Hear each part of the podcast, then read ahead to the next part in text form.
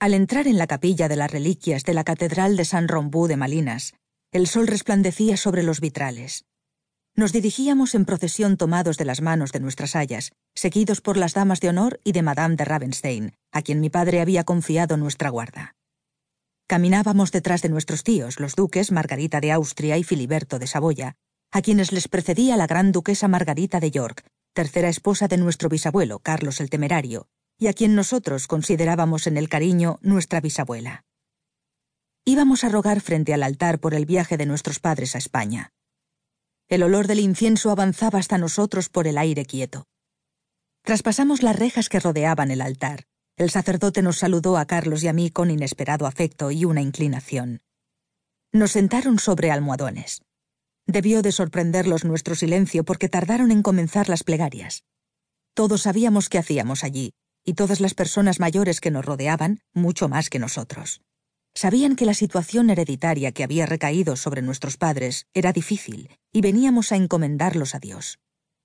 Pero yo me distraía una y otra vez. La luz de los candeleros en los extremos del altar incidía sobre la túnica del sacerdote bordada en hilos dorados y la hacía oscilar resplandeciente y oscura, pero no me distraía por la túnica, sino por la imagen de mamá que aparecía delante de mí y me sonreía. Sin poder evitarlo, su retrato se dibujaba tendiéndome los brazos.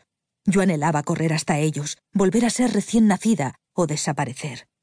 Ella, como si lo hubiera adivinado, seguía mirándome con tanta nitidez que insinué bajarme del mullido banco. El haya me contuvo.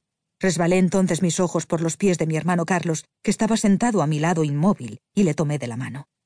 Al menos a su lado, sentía que el cielo no se iba a partir en dos. Carlos apretó mis dedos hasta hacerlos doler como pidiendo ayuda. Lo miré y me sonrió. Yo dejé escapar de mi boca un suspiro de alivio. Entonces cerré los ojos. Al abrirlos, mamá ya no estaba. La realidad era que frente a mí no se hallaba la adorada archiduquesa de Austria, sino decenas de paneles heráldicos, del capítulo de 1491 de la Orden del Toisón de Oro, que decoraban los muros, quietos e inmóviles como mudos testigos de mi desolación. Aquella orden de Felipe el Bueno, a la que mi hermano Carlos de 21 meses había ingresado con el número 111 en el decimosexto capítulo, reunido en aquel año de 1501.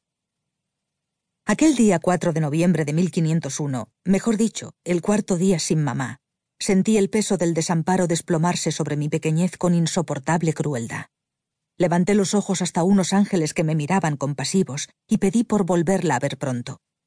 El coro con sus cantos me distrajo, Luego las oraciones repetidas hasta el cansancio me confundieron, pero de pronto nos tuvimos que poner de pie para volver a salir en silencio.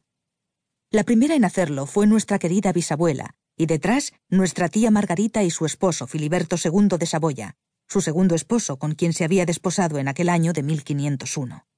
Él era el gobernador de los Países Bajos. Mi tía se había casado totalmente deslumbrada, y formaban una soberbia pareja. Yo los miraba caminar delante de nosotros, envueltos en sus brillantes vestiduras, y sentí nostalgias al no poder llamarlos mamá o papá. Pero por aquellos días mi buena tía Margarita acompañaba a su esposo a recorrer las nuevas tierras que por su desposorio le correspondían, viajando por Bres, Bugey, Saboya y el Genovesado, tierras que muchos años antes habían pertenecido al reino de Lotaringia, eje del poderoso ducado de Borgoña, y que la unían más aún a quien en esos momentos era el amor de su vida amor que esta vez deseaba fuera eterno.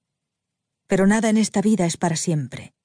A los tres años había sido prometida con Carlos VIII, del fin de Francia, y marchó con tan escasos años a la corte francesa, pues Francia acostumbraba educar a sus reinas desde pequeñas. Pero en 1491, el delfín rompió el compromiso y fue prometido a Ana de Bretaña, quien a su vez estaba comprometida con Maximiliano I, mi abuelo, viudo desde 1482. A pesar que a Margarita se le había dado tratamiento de reina francesa, jamás llegó a consumar aquel matrimonio. Aquel año había sido de mucho dolor para ambos, pues los compromisos matrimoniales de padre e hija se habían roto al solicitar Carlos VIII desposarse con la prometida de Maximiliano I. En 1497, mi buena tía Margarita fue enviada a España para ser desposada con Juan, príncipe de Asturias, hermano de mi madre. Sin embargo, a los pocos meses murió su esposo, de quien se había enamorado profundamente, dejándola embarazada y volviendo su corazón a quedar solo. Totalmente solo, al perder meses después al hijo de sus entrañas. Pero en aquel año de 1501 había vuelto a recuperar la felicidad